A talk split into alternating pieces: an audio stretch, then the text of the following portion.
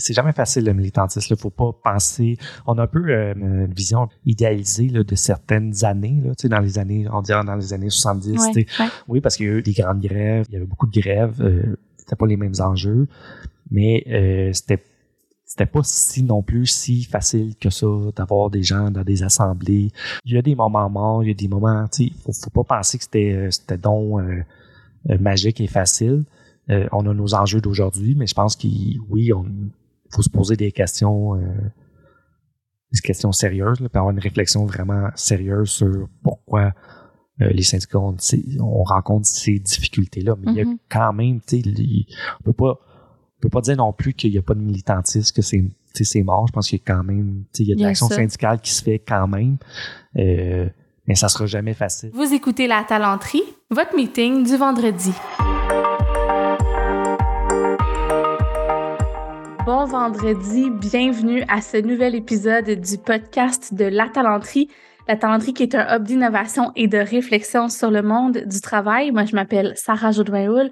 Je suis la fondatrice de cette entreprise-là, aussi l'animatrice du balado qui porte le même nom où chaque semaine, on reçoit des experts avec des backgrounds variés, des gens avec euh, différentes visions sur le monde du travail. On explore un sujet cette euh, semaine ne fait pas exception euh, euh, au, fait qu'on essaie d'explorer différents angles. J'ai reçu Francis Chartrand, qui est vice-président, secrétaire général dans un syndicat local au CIUS du centre-sud, pardon, de l'île de Montréal. Donc, des perspectives évidemment très différentes de ma réalité de consultante en entreprise privée. Et puis, on a parlé de syndicalisme ensemble, mais plus d'un point de vue euh, dans le quotidien. Donc, je suis très contente de le recevoir euh, au micro. Juste avant de faire place aux échanges qu'on a eus ensemble, j'avais envie de faire une petite euh, petite note sur la qualité sonore de cet épisode et de certains autres qu'on publie ces temps-ci. Euh, vous l'avez peut-être remarqué, peut-être pas, mais euh, on est en ajustement un petit peu sur la façon dont on enregistre les épisodes. Donc, euh, un énorme merci à Elisabeth dans notre équipe qui a la patience de retravailler le son pour qu'on puisse rescaper certains épisodes parce qu'au moment de la prise de son, on a eu quelques enjeux. Donc, cet épisode-ci n'est pas parfait point de vue sonore. Je pense par contre qu'il est à la hauteur là, de, de, des attentes des gens. Donc, euh, d'après moi, ça devrait bien passer quand même. Puis, on voulait vraiment le publier aussi à cause, justement, qu'on trouvait que euh, le contenu était très pertinent. Donc, merci d'être à l'écoute à chaque semaine. Euh, si vous aimez ce qu'on fait, si vous avez envie de nous encourager à continuer, parce que mine de rien, on approche le centième épisode. Puis ben c'est du stock quand même de, de monter des podcasts, des enregistrer, trouver des invités pertinents.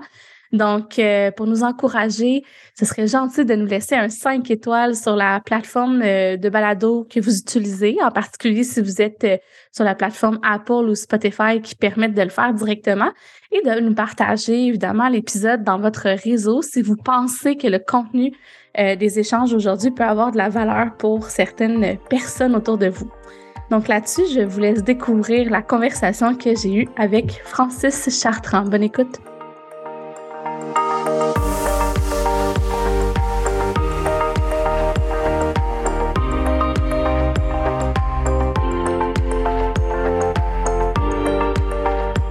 Allô, Francis? Bonjour.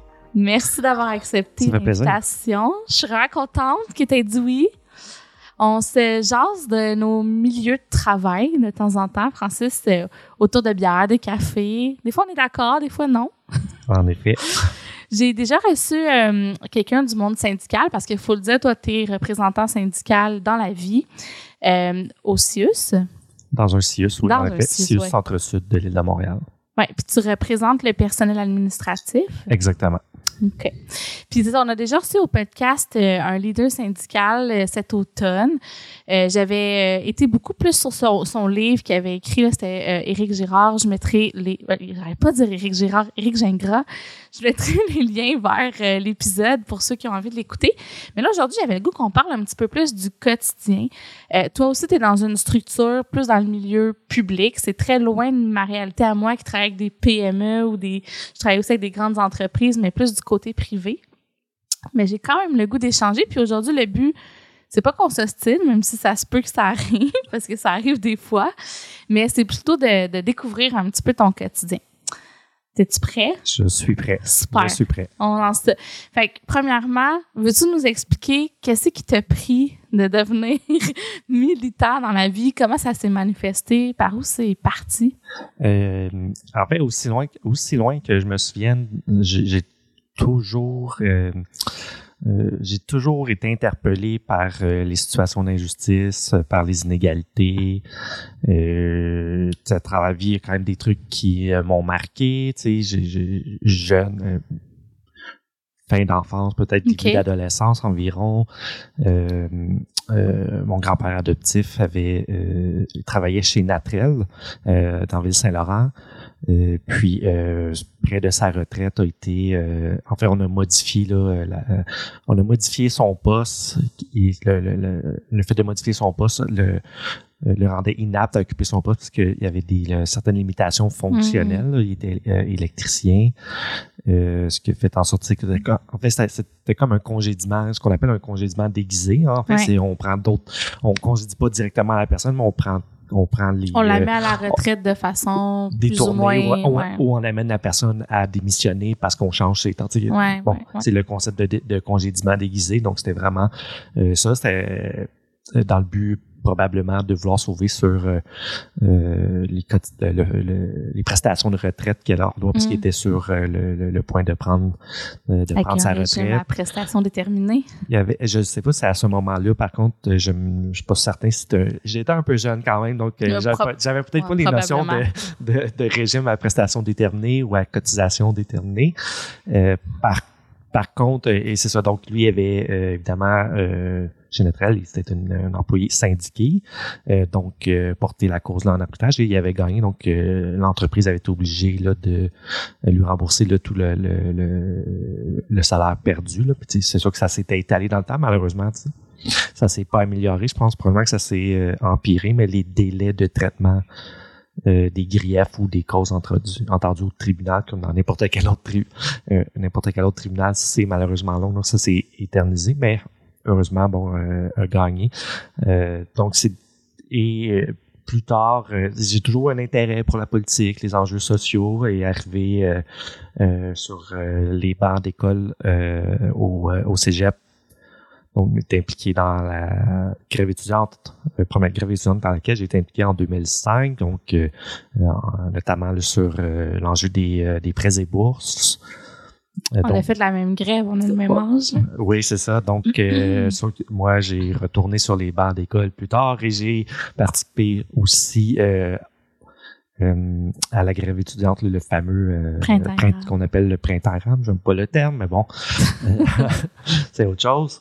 Donc, oui, c'est ça. Donc, aussi là, j'étais à, cette époque-là, j'étais aussi, j'étais, je travaillais également pour une, association étudiante au même donc je travaillais pour le syndicat étudiant du Cégep Marie-Victorin et en même temps j'étais membre de, l'association facultaire des étudiants de sciences humaines de l'UQAM. Donc j'ai participé là activement là aussi là à cette grève là donc c'est un peu mon parcours. Euh, puis euh, par la suite ben, j'ai travaillé là dans le milieu de la santé et j'ai été à un moment donné approché euh, par le président de, de, mon syndicat à l'époque, qui a quitté. Là, c'est plus le même président. Euh, suite là, à la fusion, à la création des, euh, des CIUS, là, qui était, ça a mm. été créé en 2015. fusion syndicale qui ont suivi là, par la suite, qui ont créé ces gigantesques monstres que maintenant le public connaît à cause de la pandémie. Je pense que les gens ne connaissaient pas vraiment c'était quoi les CIS et les CIUS avant la pandémie. On, savait qu'il y avait une fusion, mais, c'est flou. Le comment des c'est flou. C'était flou. Bon. fait que là, bon, un peu plus conscient, mais c'est des structures, euh, des, bon, c'est des structures énormes. Hein. Donc, j'ai été approché à ce moment-là euh, par euh, l'ancien président de notre syndicat. il m'avait dit, ah, ça serait fun, tu pourrais venir faire une journée voir, tu sais, comme juste venir voir. On te libère une journée de ton, de ton poste, tu viens voir qu'est-ce que ça, tu viens voir ce que ça a l'air. Puis fait que j'ai fait ça, je suis allé voir, euh, passer une journée, j'ai un, un peu avec telle personne, un peu avec telle autre. T'as euh, été, euh, été recruté, c'est pas toi qui as fait ça. Oh mon Dieu, j'ai une frustration. Ben c'est sûr que j'étais. Ah oui, c'est sûr qu'on m'a on m'a approché et ben parce que j'étais bon, faut, faut comprendre qu'à ce moment-là, on sortait d'une période de, de, de, de vote d'allégeance suite aux fusions la création des CIUS. Bon, il y a une loi là, dans le dans, dans le régime de négociation dans le secteur de la santé. Il peut pas avoir plus que quatre syndicats euh, par, euh, par employeur. Donc, un CIUS égal à un employeur. Donc, vu qu'il fusionnait plusieurs établissements ensemble pour créer le CIUS, ben, il y a eu des votes d'allégeance forcés. Ouais. Euh, donc, qui étaient gérés par le, le, ministère du Travail. Et donc, suite à ça, c'est un nouveau syndicat qui représentait le personnel administratif. Parce que moi, anciennement, j'étais euh, syndiqué euh, par la, la CSN, la Fédération de la santé et services sociaux CSN. On est devenu syndiqué par le syndicat canadien de la fonction publique.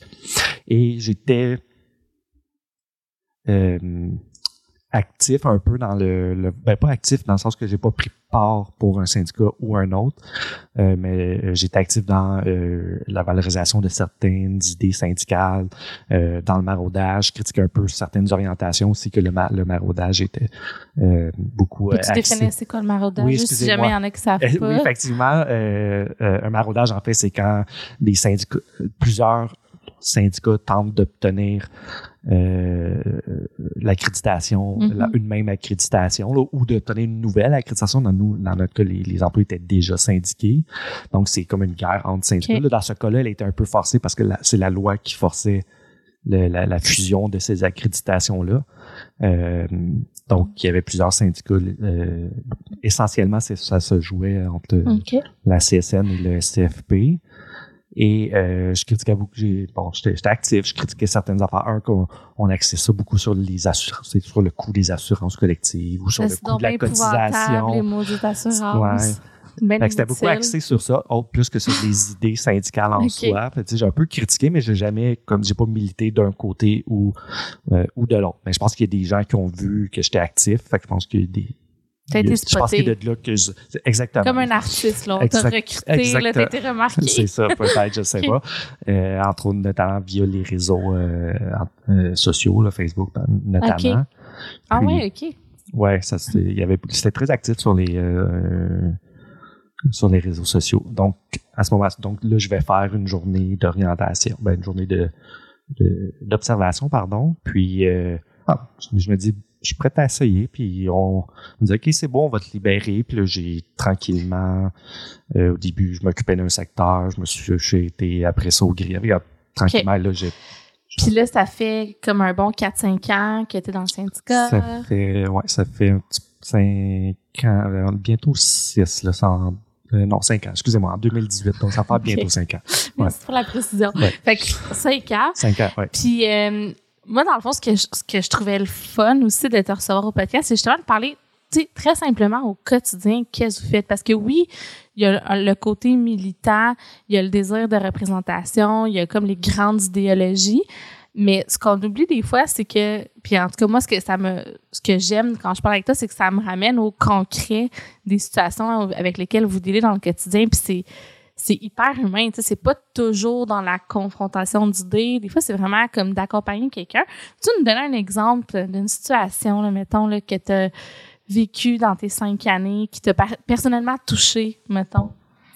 Bien, c'est sûr, on vit. Euh, on se fait souvent taxer euh, euh, de défendre les. le mets de parenthèse, les gens me voient pas, mais je le mets de parenthèse les pas bons ou nous, on a quand même, bon, on a des, légalement, bon, le, Code du travail oblige les syndicats à assurer une certaine représentation euh, des gens. On, devient un peu en quelque sorte un peu comme des avocats, tu sais. On l'est pas, là, pas mais un peu, c'est un peu dans le même esprit. On défend quelqu'un d'un point de vue. Euh, par contre, on est au quotidien, on est, euh, on fait face à beaucoup de souffrances humaines. On a des gens qui sont dans des situations vraiment particulières. Euh, puis ça, c'est ça, on oublie un peu qu'on on accompagne aussi ces personnes-là. Je peux vous donner un, exemple. On avait une employée, euh, une trentaine d'années d'ancienneté, elle n'a jamais eu de problème. Hmm. Et là, cette employée-là euh, vit plusieurs problématiques personnelles, décès de sa mère, de, c'est plusieurs affaires qui se passent en même temps dans, dans sa vie personnelle. Et cette personne-là, soudainement, ben, pas soudainement, mais dans ce contexte-là, euh, développer une dépendance à, l'alcool. Et donc, évidemment, là, ça commence à créer des problèmes euh, au travail à, cause de l'absentéisme, entre autres. bon, tu sais, nous, on a fait que là, ça s'est mis à être dans un contexte où l'employeur mettait des mesures administratives à son égard, des contrôles d'absence, des mesures disciplinaires, des suspensions, mais mm. nous, on l'accompagnait là-dedans. Euh, on a pu faire en sorte que cette personne-là quand même pu garder son emploi parce qu'en plus de tout ce qu'elle vivait, s'il s'il avait fallu qu'elle perde en plus euh, son emploi, donc son, euh, son revenu, ça aurait été encore plus encore plus catastrophique. Donc on a pu soutenir cette personne-là, trouver des solutions. Aujourd'hui, ben, Madame a pris a pris sa retraite aujourd'hui, mais on l'a accompagnée. C'est le genre de situation auquel on est confronté fréquemment, des personnes qui vivent toutes sortes de situations. puis des fois, d'un point de vue extérieur, quand tu connais pas l'ensemble de l'histoire, ça peut donner l'impression qu'on protège quelqu'un, mais qu'on protège quelqu'un qui mm-hmm. qu'on met en parenthèse pas bon, mais nous, on, défend la personne avec l'ensemble des informations, puis on voit ce qu'on peut faire pour aider cette. Des fois, malheureusement, il n'y a pas nécessairement grand-chose qu'on peut faire, mais on est toujours on est là pour accompagner aussi les, euh, ces personnes-là à travers des trucs extrêmement difficiles, euh, à travers la maladie. Des fois, il y en a qui que c'est très difficile. Euh, ça peut être à travers la maladie, ça peut être toutes sortes d'histoires. C'est, j'ai toujours dit à la blague que être, au être au syndicat, dans un syndicat local, là, pas, dans les entités nationales, quand c'est comme une boîte à surprise à chaque fois que le téléphone sonne, parce que c'est Mm-hmm. c'est jamais, c'est jamais la même. Il y, a, des trucs qui peuvent revenir, mais c'est vraiment des trucs tout le temps euh, vraiment différents. Euh, chaque cas est un cas d'espèce, puis il faut les traiter comme des cas d'espèce, puis voir comment qu'on peut aider la personne euh, à travers ça.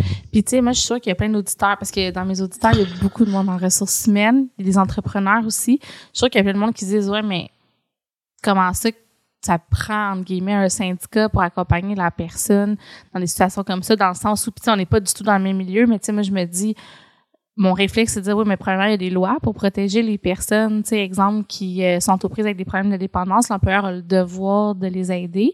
Puis les personnes aux ressources humaines pourraient dire, oui, mais moi, ça fait partie de mon rôle à moi aussi. Fait que dans ton contexte à toi, qu'est-ce qui fait que l'approche est différente ou que le, le positionnement syndical est comme nécessaire, disons?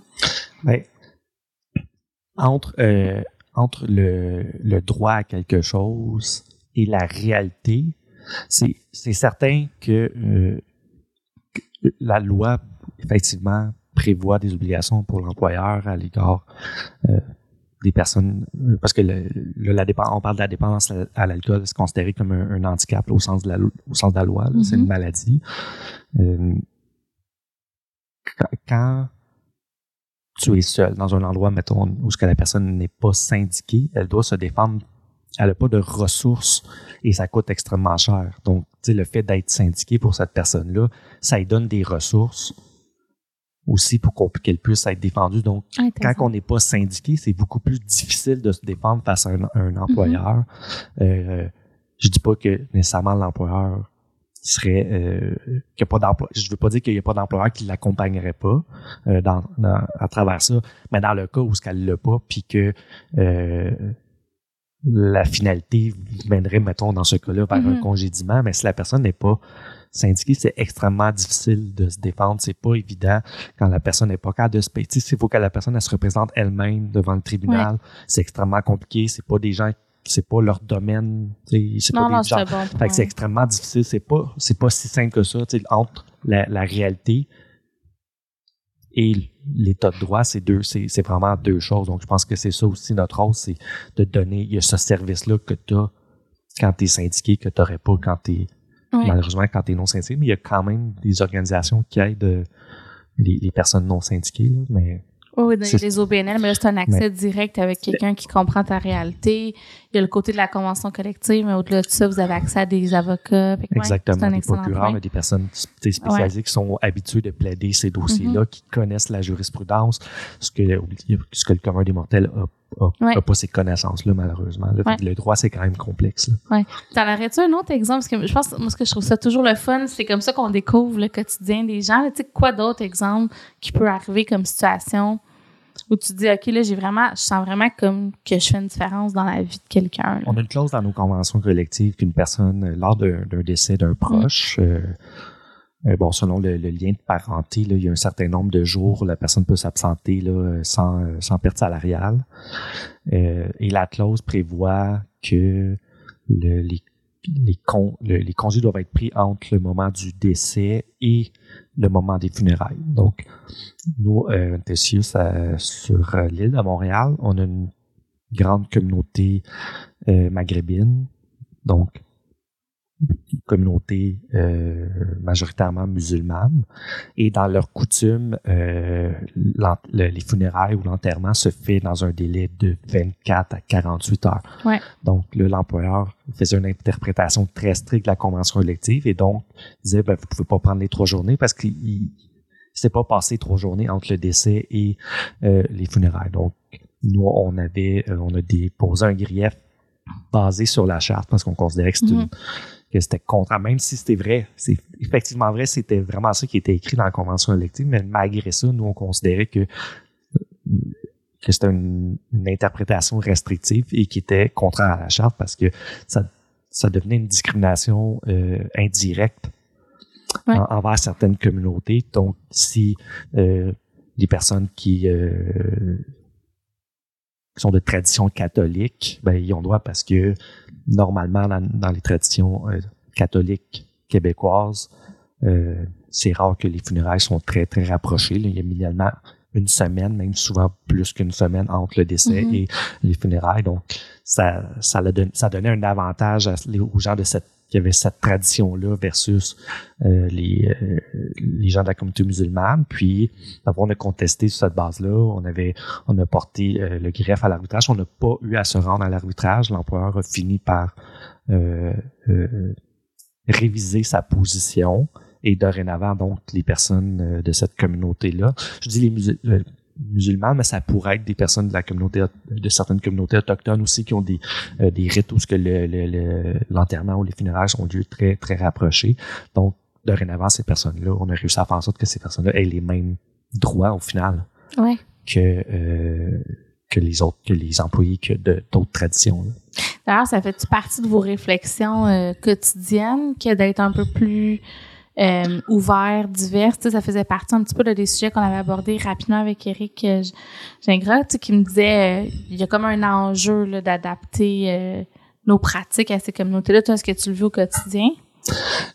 oui, ben, il y, a, un enjeu, y a un énorme enjeu d'inclusion à l'intérieur des structures syndicales. quand on regarde nos structures, mettons particulièrement là, pour quand on regarde les, les je pourrais me comparer autant notre syndicat, mais d'autres syndicats du, euh, du, du, réseau de la santé. Euh, on est loin d'être représentatif, représentatif pardon, dans nos structures quand on regarde. Euh, c'est très peu de jeunes, mm-hmm. peu de personnes racisées, une surreprésentation des hommes. sais on regarde dans, ouais.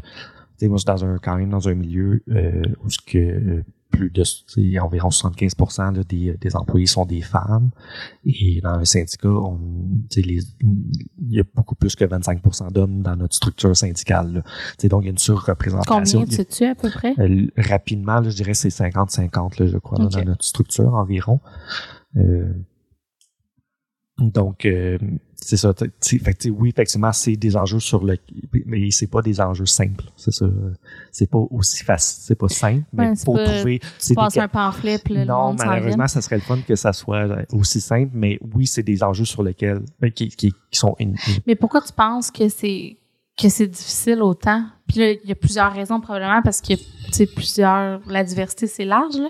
mais exemple les plus jeunes pourquoi ça l'attire plus les jeunes de, de, de faire partie du syndicat puis qu'il y a comme un une érosion de l'impact j'ai envie de dire? Ça c'est documenté là en fait je pense pas que c'est juste vous qui vivez ça là. Euh, et là, là je m'avance hein, euh, ouais. on jase on jase ok j'ai l'impression, tu sais, si les, si les, j'ai l'impression qu'en ce moment, euh, les syndicats mettent beaucoup, beaucoup, beaucoup l'emphase sur le, euh, les contrats de travail, donc la convention collective, les, la mobilisation pour le renouvellement euh, des conventions collectives, c'est normal, ça fait partie du rôle inhérent d'un syndicat, c'est de négocier une convention collective. Et on a délaissé euh, le côté, euh, je dirais, sociopolitique à travers les années. Oui, les syndicats font de l'action politique, mais c'est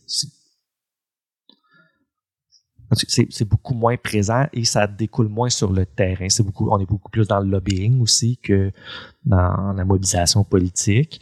Et j'ai l'impression que si on s'intéressait aux enjeux politiques environnementaux, euh, environnementaux, environnementaux, pardon, donc sur les questions euh, d'écologie, euh, entre autres, là, pour en nommer un, euh, sur les enjeux du, du, racisme systémique, des enjeux qui mm-hmm. touchent, mettons, les jeunes, ben, qui pas qui touchent les jeunes, qui intéresse peut-être plus la, jeune génération et que les syndicats travaillaient aussi beaucoup sur ces enjeux-là parce qu'à la base, les, syndicats, c'est pas juste des c'est pas juste des organisations qui sont là pour négocier des contrats de travail, c'est aussi historiquement des organisations euh, politiques qui mettent de l'avant euh, une vision une mm-hmm. vision sociale, une vision, de, tu sais, euh, et je pense qu'on a abandonné un peu ça, du moins qu'on fait moins ce travail-là. Et ça donne peut-être l'impression qu'on est que les, euh, les syndicats sont là pour uniquement pour leurs membres oui. donc, les syndicats, c'est des, organisations euh, corporatistes. Tourner, vers elles-mêmes. Exactement. Donc, je pense qu'il faut revaloriser peut-être ce travail-là, puis que pour que les, les syndicats soient aussi vus comme, OK, c'est, on, il y a une vision de société derrière euh, l'idéal syndical. Puis je pense qu'il faut remettre ça de l'avant. Et peut-être qu'on pourrait euh, intéresser les gens si on s'intéressait aussi à, aux enjeux euh, sociaux qui les intéressent aussi. Oui, parce que bien honnêtement, évidemment, on le sent des OBNL, là, cette, euh, ce message social-là, mais je le sens même de plus en plus des, des organisations privées, des entreprises, alors qu'effectivement, c'est comme si c'est pas un message qui est... Euh, peut-être que c'est que le micro est pas donné aux leaders syndicaux sur ces enjeux-là, puis qu'on va les voir juste quand il y a de la merde qui brasse, tu sais, ou qu'on parle de négociation, je, je le sais pas. Mais c'est vrai que moi, en tout cas, comme consommatrice bien ordinaire du petit peuple qui regarde les médias, ben, ce que je vois passer, c'est c'est comme si c'était très tourné vers euh, vers soi-même, tu sais, au niveau des organisations syndicales. Puis c'est beaucoup ces conditions de travail ce qui est correct. Je pense que c'est aussi un rôle, euh, un rôle de base. Euh, D'ailleurs, vous, en ce moment, vos grands enjeux, outre le fait que bon, vous réfléchissez quand même à la portée sociale de votre mission, je pense dans ton dans ton dans ton équipe au quotidien. Euh, c'est quoi vos grands chevals de bataille en ce moment que tu es capable de partager? Euh, qu'est-ce que tu as le droit de dire? Ben, ça dépend. Là. Euh, bon, faut comprendre que dans, dans le secteur public et parapublic, on est encadré bon, par une loi là, mm-hmm. euh, qui encadre la négociation dans ce secteur-là. Donc, c'est en, il y a comme des paliers de négociation. C'est un peu compliqué. Euh, ben, c'est pas, non, c'est pas tant compliqué. Donc, Explique-nous donc ça. Donc, il y a, là, vous savez, là, comme que les conventions collectives là, viennent à échéance à la fin du mois de mm-hmm. mars euh, dans le secteur public et parapublic. Donc, euh, probablement, vous savez aussi qu'il y a un front commun entre différentes Je suis pas sûre que tout le monde sait ça. Tu peux expliquer un peu qui est le... En fait, le front commun, c'est qui, pourquoi, c'est quoi le ben, contexte? historiquement, euh, bon, ben, historiquement, le premier front commun remonte à 1972. C'est un front commun historique euh, qui a mené à des grandes avancées. Là, le 100 euh, dollars comme salaire minimum par semaine, l'implantation de régime de, de, de, retraite qui a été implanté pas longtemps après. Bon, des grands gains il y a eu des, euh, moments où que, dans l'histoire, il n'y a, pas tout le temps eu des fronts communs à chaque négociation. Euh, comme à la dernière, il n'y avait pas de front commun, donc chaque syndicat. Mais la dernière, tu as dit en 78, fait clairement. Non, non, il y a eu des fronts communs à travers le temps. je vous dis la dernière, excusez-moi, la dernière négociation, la dernière convention collective, donc celle qui prend fin là. Euh, à cette négociation-là, il n'y avait pas de front commun. Chaque syndicat négociait de son côté. Mais moi aussi, j'avais entendu que la dernière fois, c'était en 78, puis que c'était donc bien historique, puis... Non, il y a eu des fronts communs après, là, en 2005, 2010, il y a eu fronts communs. Mais c'est quoi l'affaire du 100 Qu'est-ce qu'il y a de spécial qui fait que... C'est les gains qui ont été faits. Euh, il, y a il y a certaines années de négociation que le Front commun est allé chercher des grands gains. Non, mais je suis vraiment mal renseignée, mais j'avais vu une, euh, une conférence de presse, justement, du Front commun, qui revenait sur cette négo-là en disant que c'était un front commun historique cette fois-ci. Je sais pas, y a-tu comme des enjeux plus grands? Aujourd'hui? Ouais. Ah ben je, je, ben je crois que le, je pense que le discours qui est lancé, c'est un peu euh, c'est en fait la négociation est un peu historique peut-être dans le sens où on pense qu'on est un peu à la croisée des chemins euh, euh, pour pour les services publics dans, dans la mesure où de plus en plus difficile de de recruter des gens et plus que nos conditions, je pense, vont se détériorer, euh, plus que ça va mettre à mal les services publics. Là, je pense que c'est un peu le, le, marketing, qui est finalement. Je pense que c'est un peu marketing, pour être bien franc. Bon, je suis tombée dans le euh, panneau, tu vois. mais c'est pas, c'est pas complètement faux, par contre, hein, parce que c'est sûr que si, comme organisation, tu veux valoriser les services publics, euh, ça passe entre autres par être capable d'avoir des employés qui veulent aller travailler dans ces services publics-là, euh, qui ont été euh, mis à mal là, à travers, entre autres par les, les, les réorganisations, là, entre autres la création des CIUS, ça, a créé des monstres un peu ouais dysfonctionnel. Là. On, mm-hmm. c'est, pas très fonctionnel. puis là, ben, là, s'ajoute à ça la pénurie de main-d'œuvre. Bon, il y a d'autres, Ouais, puis là, je ne vais pas rentrer dans les enjeux des infirmières parce que toi, tu représentes plus le personnel administratif, mais reste que c'est très collé à ta réalité. Euh, puis tu sais, c'est assez crève-cœur quand tu regardes le travail supplémentaire obligatoire. C'est du travail forcé, c'est dégueulasse ce qui se passe là. Euh, moi, ça me fait, ça, vient vraiment me chercher aussi. Puis, euh, mais bref, continuons. Donc, euh, donc, c'est ça. Du, fréquent, du, donc, front, du, donc, commun, du front commun. Du front commun. Donc, en ce moment, il y a un front commun entre, euh, c'est pas toutes les organisations, c'est ça, dans le, qui sont, qui vont tomber euh, en négociation, qui sont dans le front commun. C'est les, ben, en, premier lieu, il y a les trois grandes centrales, donc la, la, la FTQ, mm-hmm. la Fédération des travailleurs travailleuses du Québec, la CSN, qui est la Confédération des syndicats nationaux, euh, la CSQ, qui est la mm-hmm. centrale de, des syndicats du Québec, dont le président est Éric Gingras. Oui. Euh, et l'APTS, qui est l'Alliance des professionnels et techniciens de la santé, eux qui sont un groupe qui représente euh, uniquement, ben, comme leur nom leur dit, ils représentent les mm-hmm. professionnels et techniciens de la santé. Euh, donc, travailleurs sociaux, éducatrices spécialisées, ergothérapeutes. Là, il y a une panoplie de titres d'emploi, mais vous, voyez un peu le genre. Donc, il y a pas, ça, ça c'est les syndicats qui se sont entendus pour négocier en front commun sur euh, les enjeux de la table centrale. Donc, il y a différents paliers de négociation. Il y a la table centrale, euh, ça c'est les salaires, les le régime de retraite, euh, les droits parentaux. Donc, comme dans notre cas, l'employeur compense quand la personne est en congé de maternité. Congé de maternité, l'employeur donne un montant un top up, là, en bon. Ouais, exactement, exactement. Donc c'est ça qui est, c'est les droits parentaux si la personne peut demander un congé sans solde suite à son congé de maternité. Donc, ça, ça fait partie des, des droits parentaux et les, euh, les disparités régionales. Ça, c'est pour les personnes qui veulent aller, qui mm-hmm. travaillent en région éloignée, pour attirer des travailleurs, travailleuses dans les régions éloignées. Euh, parce qu'il y a un manque criant de, d'employés dans le réseau. Euh, il, y a il, déjà, il est déjà criant, criant, il est criant à Montréal, mais il y a des régions où c'est encore plus mm-hmm. criant, donc pour attirer les personnes à aller Est-ce que c'est comme des primes, ça, des primes d'éloignement? C'est des, primes d'éloignement. En gros, c'est essentiellement ça. Puis c'est aussi la possibilité de prendre des congés sans solde pour aller travailler dans un établissement nordique, là. Mettons, moi, je, mm-hmm. dans mon siège, je pourrais demander si je me trouvais un, un, travail à coup de jouac, mettons. Mais je pourrais demander un congé sans solde à mon, euh, à mon CIUS pour me permettre d'aller faire cette expérience. Exactement. Donc, c'est un peu ça. Donc, condition de travail de base, salaire, euh, assurance, bon, la base. Là. Ben, le Front commun, il est sur ça. Donc, ils se sont entendus sur des revendications communes sur ces enjeux-là.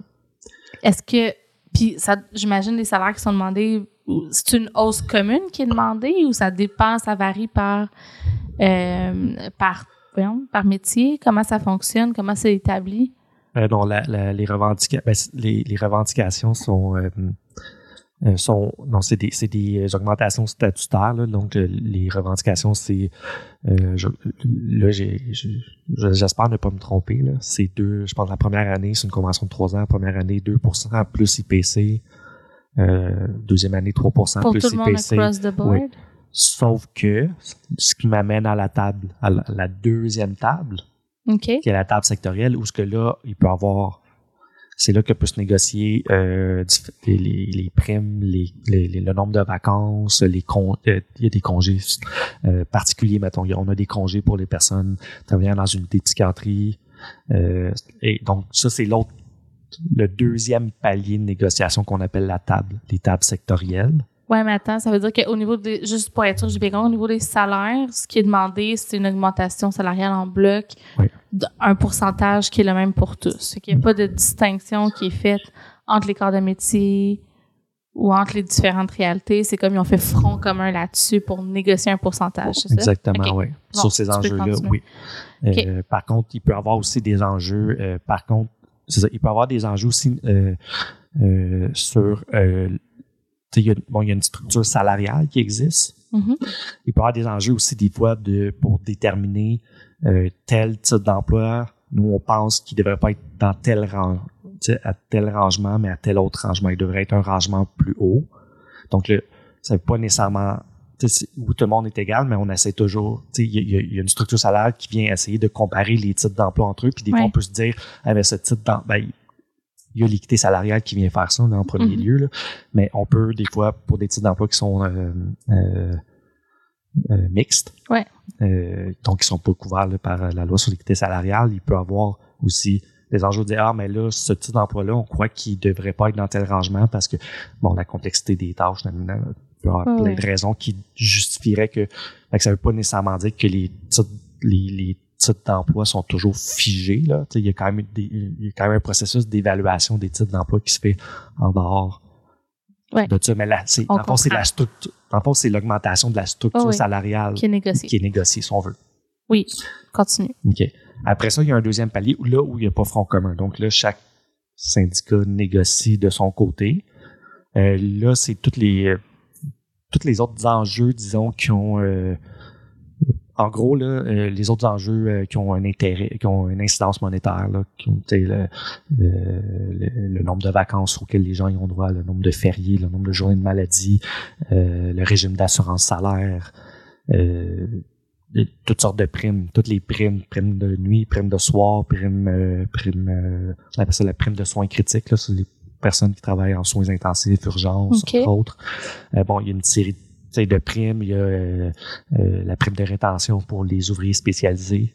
Okay. ça, c'est un enjeu qu'on a dans le réseau. C'est pas, pas une catégorie que moi je représente euh, au niveau local, mais c'est des enjeux pour les gens, les plombiers, les électriciens. On, est en bas de ce que la construction offre comme salaire, donc il a fallu qu'ils mettent une prime parce qu'on a des enjeux de d'attirer. fait il y a plein c'est énorme. Il y a beaucoup de trucs là, qui sont négociés à cette échelle-là, mais de manière séparée mais c'est au final souvent les mêmes choses qu'on a. C'est souvent des copier-coller qu'on a. Il y, a des, il y a des distinctions entre les conventions collectives d'un syndicat à l'autre, mais il y a des grands pans des conventions collectives qu'on appelle nous les conventions collectives nationales euh, qui sont euh, qui sont identiques. C'est souvent mot pour mot la même la même chose. L'autre niveau d'après? L'autre niveau qu'on a qui est particulier au niveau euh, au niveau du secteur de la santé, c'est que la loi euh, prévoit qu'il y a 26 points de la convention collective qui est négociée à l'échelle locale, donc dans notre cas avec Notius. Euh, et euh, cette convention-là, par contre, elle n'a pas d'échéance. Donc, une fois qu'elle est négociée, elle perdure dans le temps. Par contre, s'il y a des changements dans la convention collective nationale qui impliquent un changement dans la convention locale, les parties pourraient être appelé à renégocier ces parties-là. Je sais pas si c'est clair. Mais dans le fond, c'est que ça, c'est ce qui, ce qui touche directement ton, à ton niveau de syndicat, dans le fond. Fait que ça veut dire que vous, vous négociez pas nécessairement, à moins qu'une négociation entraîne des changements, des changements qui, impliquent des changements. C'est ça, qui pourraient impliquer des changements mais, au local. Mais c'est 26 matières. Mais là, on est beaucoup dans ces matières-là, c'est vraiment, euh, on est dans on est beaucoup dans le, le, le, day-to-day ou le, on est dans le comment. Tu sais, euh, dans la Convention nationale, ça va indiquer le nombre de journées de vacances qu'on a le droit, mais comment on octroie les vacances. Comment on choisit ses vacances. Fait qu'on est, c'est, ça, c'est, c'est, c'est du ressort de, des conventions, la convention locale. Les règles qui entourent, euh, si quelqu'un qui prend un congé sans ça, euh, il y a certaines règles, la personne garde son ancienneté, il y a certaines règles nationales, mais euh, c'est quoi le délai que tu dois respecter pour faire une demande de congé sans ça. Fait qu'on est beaucoup dans le dans le comment et non dans, dans, le national, on est dans le combien souvent, et dans le local, on est dans le comment on applique qu'on applique ces règles-là. OK. Merci d'avoir euh, clarifié ça. Puis t'entrevois ça comment, ce négo-là? Euh, comment vous, ben, je dis toi, mais ton équipe et toi, là, êtes-vous comme confiant qu'il va y avoir des grandes avancées? Euh, comment vous le sentez? Avez-vous des nouvelles un peu de vos instances au niveau national? Ben, pour le moment, il n'y a pratiquement eu aucune, aucune journée réelle de négociation. Euh, ben, comment on entrevoit ça? C'est sûr que on, est peut-être favorisé un peu par la pénurie de main-d'œuvre en sorte qu'on peut nous donner un certain un certain rapport de force là, dans, la situation, mais on fait face quand même à un gouvernement qui vient d'être réélu.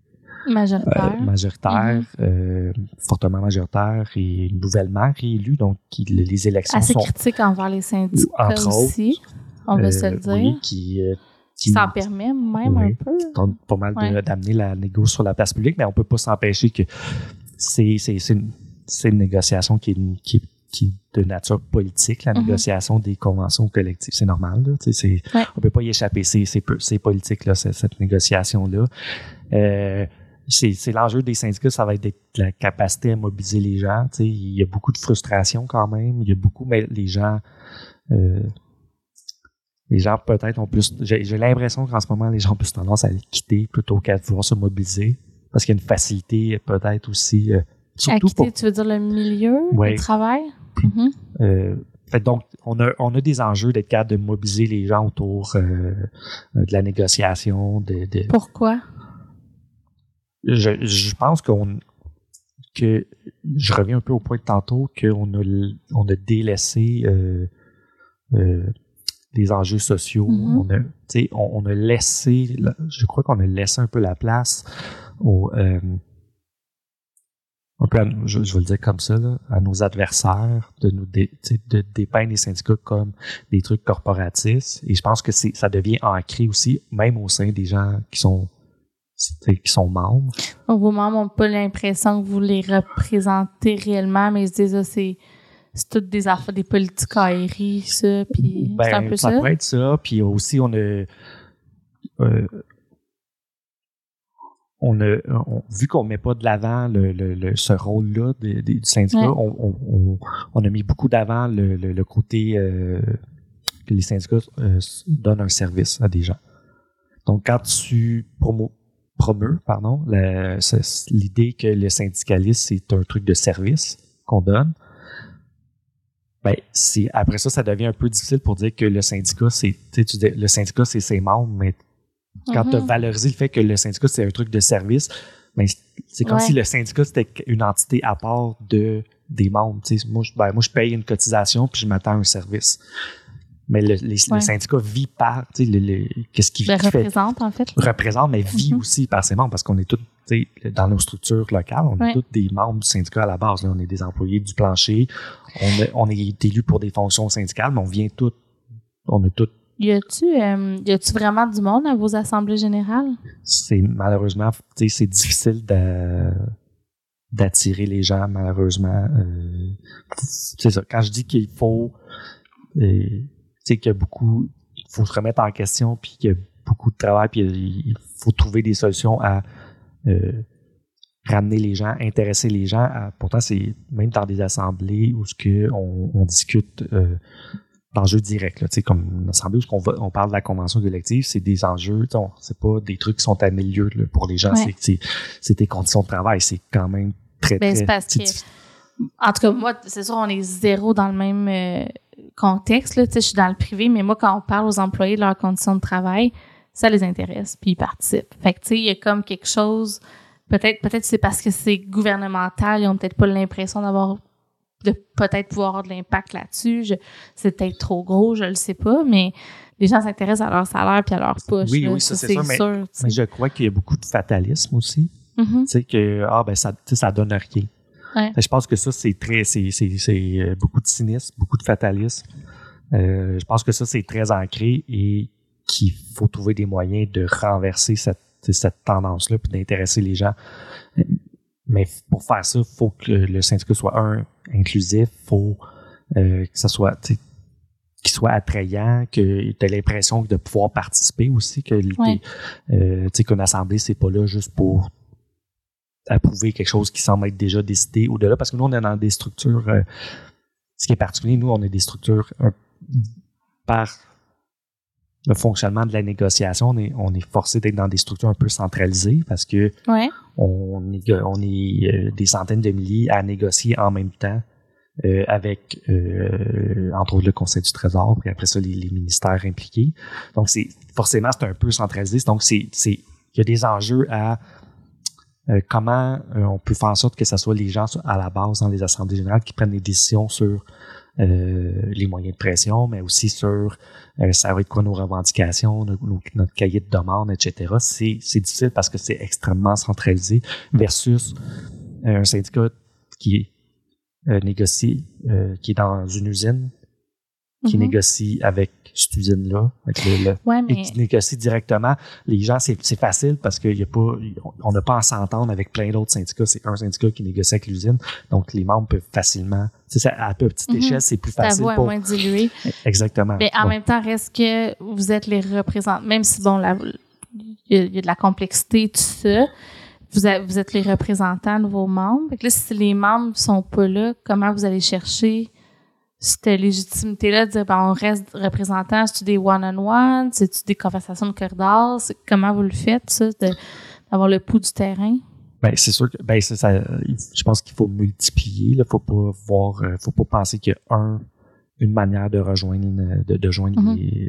les, les, gens sur le terrain. On a, on a une réalité de gens, euh, dans notre, dans notre euh, catégorie d'emploi, euh, on a beaucoup de gens en télétravail. Le personnel administratif, c'est le, le, le, secteur où on a le, personne, les personnes peuvent plus se permettre d'être en télétravail. Donc, c'est un enjeu aussi de joindre ces, gens, ces gens-là. Fait on peut pas penser qu'il y a un modèle, une affaire qu'on peut faire.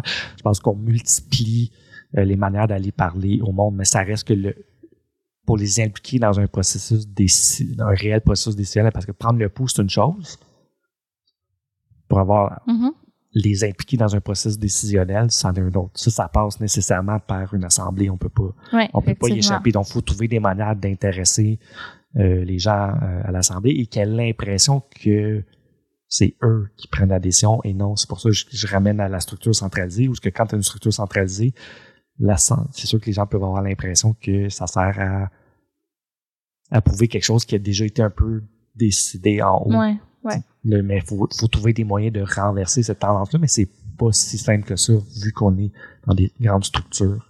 Je te lance une curveball, mais si jamais vous êtes avec les années qui passent, ça fait quand même un moment qu'il y a quand même une érosion de la portée des syndicats. si les salles sont vides année après année après année, à un moment donné, on peut essayer d'autres choses, on peut se... Mais à quel moment on se dit « Hey, ça marche pas », puis on, il faut repenser notre façon de travailler carrément ou moi je pense qu'il faut repenser nos faces, notre euh, notre vision. Faut faut faut revoir euh, les pratiques syndicales, mais surtout la vision euh, syndicale d'aujourd'hui. C'est pas dans cinq ans. Je pense que c'est on est on est là. C'est c'est. Fait que ça en ce moment ça quote unquote marche pas. Ben, ça marche pas. C'est jamais facile le militantisme. Il faut pas penser. On a un peu, euh, euh, on a un peu une vision un peu euh, idéalisée là, de certaines années. Là, dans les années, on dirait dans les années 70. Oui, parce qu'il y, a eu, il y a eu des grandes grèves. Oui, il y avait, il y avait plus, il y avait plus de grèves, il y avait beaucoup de grèves. Euh, c'était pas les mêmes enjeux, mais c'était c'était pas si non plus si facile que ça d'avoir des gens dans des assemblées. Euh, il y a des moments morts, il y a des moments, tu sais, faut, faut pas penser que c'était euh, c'était donc euh, euh, magique et facile.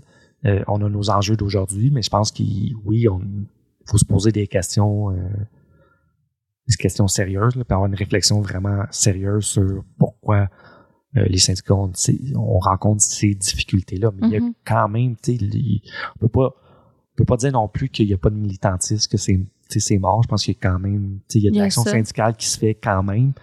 Euh, mais ça sera jamais facile. Il y a plein d'enjeux. Attirer des gens à l'Assemblée générale, des gens ils ont des, des familles. Il y a plein d'enjeux que ça devient quand même difficile. Mais oui, les syndicats ont une part de, de, responsabilité et de se remettre en question pour voir comment, qu'est-ce qu'on peut, peut changer, sur quoi qu'on devrait, c'est quoi les enjeux sur lesquels qui, sont, qui intéressent les gens, sur quoi qu'on pourrait travailler pour que les gens soient plus intéressés. tu parlais, exemple, de la représentativité dans les syndicats. Faites-vous des actions euh, fortes pour essayer de convaincre euh, des gens un peu plus divers de faire partie de l'exécutif, mettons, ou...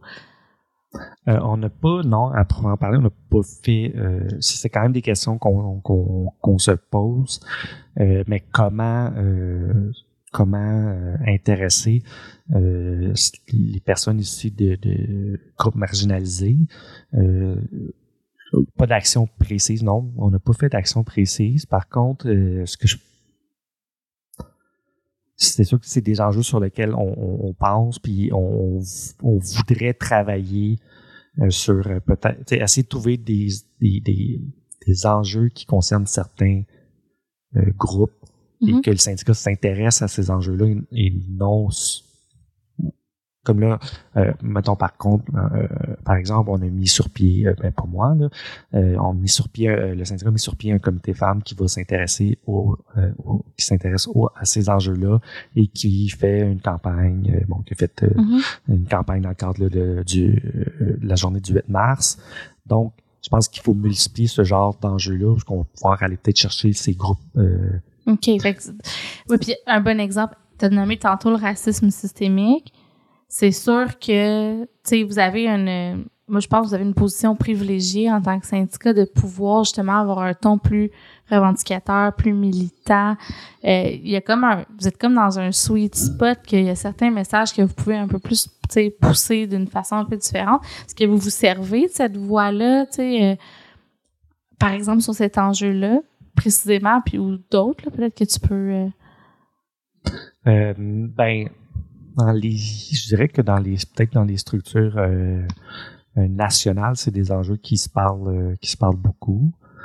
mais non, à l'échelle locale, c'est ça, on est en train, tu sais, on est, faut comprendre qu'on est, un, on est un, un, jeune syndicat, on a un syndicat qui sort bon, il y a eu les fusions, donc ça crée tous des nouveaux mhm. syndicats. Il a fallu se mettre en place. On est encore en train euh, de se mettre en place dans des structures gigantesques. Euh, mais c'est mais oui, c'est des enjeux sur lesquels on veut travailler. Mais tu sais, il faut commencer bon, faut commencer quelque part. Donc tu sais déjà qu'on a mis en place un comité femmes, mais c'est déjà euh, eux peuvent travailler sur ces enjeux-là, mais d'autres éventuellement pourraient aussi, on pourrait travailler sur d'autres enjeux, euh, le reste systémique, euh, euh, l'accès à, l'emploi pour des personnes en situation de handicap. Il y a, il y a mille, mille affaires qu'on peut faire. malheureusement, c'est ça, ça, ça, prend des gens qui veulent s'impliquer, puis on malheureusement peut-être un peu un déficit d'implication. ça puis ça prend, puis malheureusement, on se structure en même temps, donc je comprends. pense qu'il faut être patient, mais assurément, c'est des, des enjeux sur lesquels les syndicats doivent se pencher. Mm-hmm. Un, dans la, dans la défense même des membres, mais aussi à l'intérieur même de ces structures parce que c'est clair qu'il y a un déficit aussi à l'intérieur ben, des structures. En fait, si tu t'intéresses aux enjeux, tu risques d'attirer peut-être aussi plus des gens qui ont ça va les parler. Ça, comme un... Euh, ça va de soi. Ouais, c'est le fou la poule, là. Euh, un nourrit l'autre. Puis sinon, euh, si tu avais un conseil à donner pour les gens qui nous écoutent, qui sont soit, tu sais, euh, au public, puis qui, euh, qui ont un délai des syndicats, ou même au privé, même si nos réalités sont quand même différentes je dis des gens, mettons des ressources humaines ou des patrons. Est-ce que tu as, comme un conseil de qu'est-ce qui marche bien quand tu veux convaincre un syndicat de collaborer ou euh, faire des avancées? As-tu comme des, bonnes pratiques ou des, trucs infaillibles pour que ça se passe bien? Ben, je pense que d'emblée, il faut, euh, il faut écouter les revendications de l'autre, je pense. Euh, si si euh, si on a l'impression que nos enjeux, quand on parle de nos enjeux, on a l'impression que un, on est écouté, deux, qu'il y a des actions concrètes qui sont mises euh, qui sont mises de l'avant en, en, lien avec ces enjeux-là, c'est sûr qu'après ça, ça devient plus facile de travailler sur des enjeux pour lesquels le, pour lesquels mettons le syndicat n'a pas nécessairement d'intérêt euh, euh, direct, disons. Là. puis sinon, il, ben, il y a aussi peu importe dans quel milieu, je pense qu'il y a toujours des enjeux communs, des mm-hmm. enjeux sur lesquels l'intérêt n'est peut-être pas le même. Ça, peut être en, cause d'intérêts divergents, mais on a. Euh, non, je comprends ce que tu dire. C'est il peut y avoir un win-win, finalement. Exactement. C'est sur le même enjeu. On, on, veut, on veut ça, moi, parce que je veux X, l'autre parce qu'il veut Y, qu'on n'a pas mm-hmm. nécessairement, mais donc, c'est sûr que c'est toujours les enjeux les plus faciles à travailler, évidemment, parce que les deux ont un intérêt euh, direct à ce que à faire avancer la chose. Donc, nécessairement, c'est tout le temps.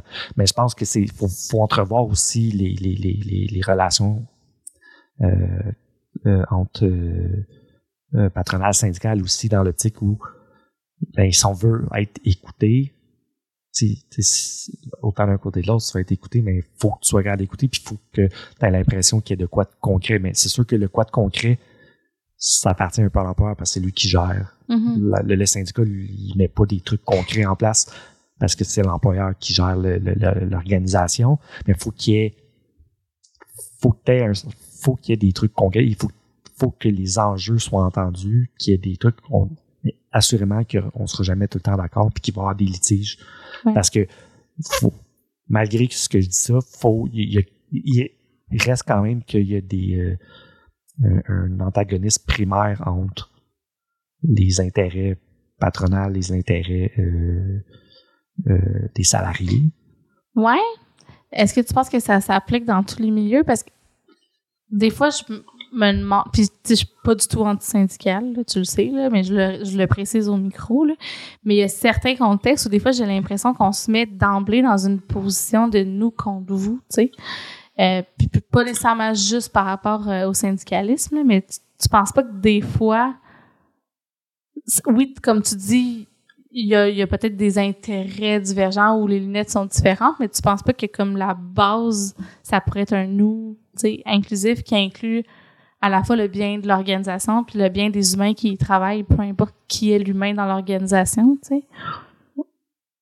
Oui, mais on peut pas nier quand même, par contre, que fondamentalement, il y a la société le, le, crée et constamment la lutte d'intérêts entre différents groupes historiquement. C'est juste mm-hmm. ça. C'est des groupes avec des intérêts, des idées différentes qui s'affrontent et le mm-hmm. monde évolue. Il y a des intérêts purement qui sont à l'opposé d'une entreprise qui, puis je dis pas nécessairement, je sais qu'il y a une tendance euh, de, de, de, certaines entreprises de que de pas de, de pas de pas voir l'entreprise comme euh, quelque chose qui doit toujours grossir, qui doit faire le plus d'argent possible. Je sais mm-hmm. que ça, c'est une réalité de certaines entreprises, mais c'est pas, pas la réalité de toutes les entreprises. Euh, et il y a encore cet antagonisme-là, il existe de, entre l'entreprise qui est là pour faire le plus d'argent et retirer le plus des salariés.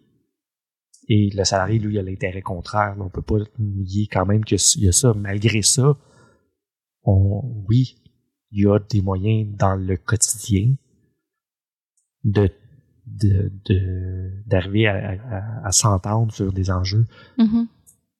malgré que cet euh, antagoniste-là qui, qui est inhérent à la, relation salarié euh, salarié patron, qui est une relation de pouvoir à la base. On peut pas nier que ça reste mm-hmm. une relation de pouvoir, même si la personne qui est en situation de pouvoir est consciente de son pouvoir, elle reste en relation, elle reste dans une relation de pouvoir. Malgré ça, là, elle disparaît pas par magie parce que on en est conscient. Je t'entends. Puis toi, dans ton quotidien, as-tu l'impression d'être dans une confrontation continuelle? Tu te sens -tu un peu comme toujours en bataille ou? Non. Non. Euh, des fois, oui. Ça dépend. Il y a des. Euh, non. Je pourrais te dire, on a, euh, on, on est des des enjeux ou des situations sur lesquelles c'est vraiment simple. Euh, des, y a des, on a eu un enjeu, une personne qui, qui avait récemment là, une personne qui avait un enjeu d'absentéisme et on s'est rendu compte en, en, creusant le problème que c'était une personne qui avait qui subissait de la violence conjugale. Puis pour de à partir de, ce moment-là, il y a eu une ouverture complète, tu sais, comme de part et d'autre. Parce que tout le monde s'est dit, tu sais, on travaille quand même. oui, des fois on est en confrontation, mais on sait qu'on de l'autre côté, c'est des humains aussi, puis on, ils ont certaines sensibilités que nous aussi on a. dans ce cas-là, ça a été tout de suite, euh, ça a été facile de OK, euh, euh, on va aller faire voir un médecin, OK, on va s'arranger. On, on, essayé de trouver des solutions pour aider la personne. autant côté syndical que côté partenaire. Fait que c'est pas toujours dans la confrontation, mais ça arrive, c'est, on peut pas l'éviter, puis ça fait partie la chose. Puis je pense que les personnes avec qui on travaille sont conscientes aussi de ça, que c'est normal aussi mm-hmm. qu'on soit en opposition, mais ça veut pas nécessairement dire qu'on se crie après non plus. non. C'est ça, règle générale, c'est. On l'espère que non, en fait. Non. en 2022. Non, non, c'est. Ben, c'est. Non, non, c'est. 23, mon Dieu. Je Fait on est dans. Fait que oui, il y a quelque chose qui, qui est dans la confrontation, ça, on peut pas l'éviter, mais tu sais, mais en même temps, c'est pas juste ça. Là. des fois, on est vraiment dans l'accompagnement, on cherche des solutions. C'est vraiment diversifié aussi ce qu'on fait. Là, ouais. fait que, il y a des situations où oui, c'est de la confrontation. On défend à certains points, l'employeur défend à son point lui. On a pas, on a des, on a des idées différentes sur un sujet X, mais dans d'autres lieux, on a réussi à, à régler bien des problèmes là aussi. OK. Tu devrais-tu être dans un. Euh, être, de l'autre côté de la clôture? Être en RH? Absolument non? Pourquoi? Euh, oh, ben, un, parce que j'aime ce que je fais. Euh, j'ai. Au quotidien, j'ai l'impression de. À vraiment à petite échelle, là, je veux. Faut, faut être réaliste. À petite échelle, j'ai quand même l'impression que euh, malgré que des fois on vit beaucoup de frustration, qu'on n'arrive pas toujours à, ce qu'on voudrait comme résultat, quand même l'impression qu'on réussit quand même à euh, euh, aider les personnes, améliorer le sort des personnes, on, on règle plein d'affaires, on réussit. non, je resterai dans cette position-là que j'aime beaucoup. c'est de la défense, c'est de la relation d'aide. Mais non, j'irai pas J'irai pas de l'autre côté. T'irais pas du côté des patrons? Non, pas euh, du côté euh, sombre de la force. OK. Je vais prendre ça comme un compliment, c'est clairement pas ça. mais écoute, merci tellement de ton temps, de ton ouverture, Francis. C'était vraiment super. Je savais qu'on aurait une belle conversation. Je suis contente que tu aies exposé ton quotidien. Qu'on ait, euh, dans la vie, si on est capable de tout le temps discuter, s'entendre, comprendre le point de vue de l'autre, je pense que ça fait vraiment plaisir. Merci de l'invitation. Merci à toi. Francis Chartrand, qui est délégué syndical. C'est quoi donc ton rôle exact, le pivot? Le, non, ah, oui, bon. Euh, si mes collègues entendent le, podcast, pourront rire. Euh, je, suis le secrétaire, euh, secrétaire général. Dans le fond, je, je, suis un peu le responsable de tout le volet ce qui touche les relations de travail. OK. Ah, ça serait le fun que je sache ça quand même. Merci beaucoup de ton, Merci. Euh, de ton Merci encore l'invitation. OK, bye bye.